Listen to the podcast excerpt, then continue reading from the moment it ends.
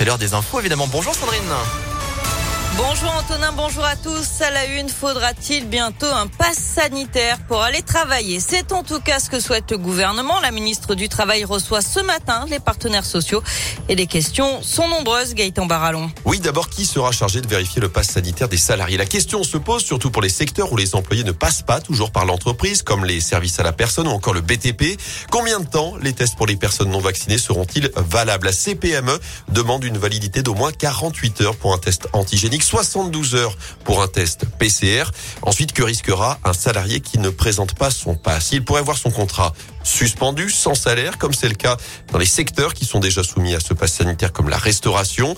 Les entreprises pourraient elles aussi risquer des sanctions, comme des amendes en cas de non-respect du pass sanitaire. Un pass sanitaire qui devrait en tout cas se transformer en passe vaccinal d'ici fin janvier pour les lieux recevant du public. C'est ce qu'espère le gouvernement, comme l'a confirmé hier son porte-parole Gabriel Attal, alors que 5 millions de Français environ ne sont pas vaccinés aujourd'hui contre le Covid. Merci Gaëtan et notez que c'est aujourd'hui que la haute autorité de santé rend également son avis sur la vaccination de tous les enfants dès l'âge de 5 ans. Une campagne qui pourrait être lancée dès mercredi si tout va bien selon Olivier Véran. Une personne toujours en fuite après une agression au couteau à la gare d'Amberieu en Bugey dans l'Ain à une cinquantaine de kilomètres de Lyon. Les faits se sont produits hier en début d'après-midi. La victime, âgée d'une soixantaine d'années, a reçu un ou plusieurs coups dans le souterrain de la gare selon le progrès.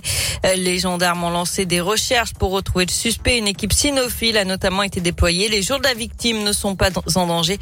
Elle a pu sortir de l'hôpital. À Rieux-la-Pape, un équipage de la police municipale pris pour cible par une bande de jeunes samedi en fin d'après-midi vers 17h. Le véhicule a été caillassé et coincé par des individus dans un véritable guet-apens. L'un des assaillants présumés a pu être interpellé alors qu'il s'enfuyait. Il a été placé en garde à vue dans la foulée. Et puis grosse frayeur dans la région pour une famille lyonnaise. Hier, une maman et son fils de 12 ans se sont perdus dans le massif du Jura pendant une randonnée. Les secours ont été alertés par les victimes elles-mêmes. Vers 14h30, elles se sont égarées dans un demi-mètre de neige avec des douleurs aux pieds causées par le froid. Elles ont finalement été héliportées et rapatriées saines et sauves vers leur voiture. On passe au sport avec les 32e de finale de la Coupe de France de football. Hier, c'était un mini derby entre Lyon, Duchère et l'AS Saint-Etienne. Trois divisions d'écart entre les deux équipes. Et finalement, logiquement, c'est Saint-Etienne qui s'est imposé un but à zéro. Notez que des supporters de l'OL avaient fait le déplacement pour cette rencontre pour encourager la Duchère et il n'y a eu aucun incident à signaler.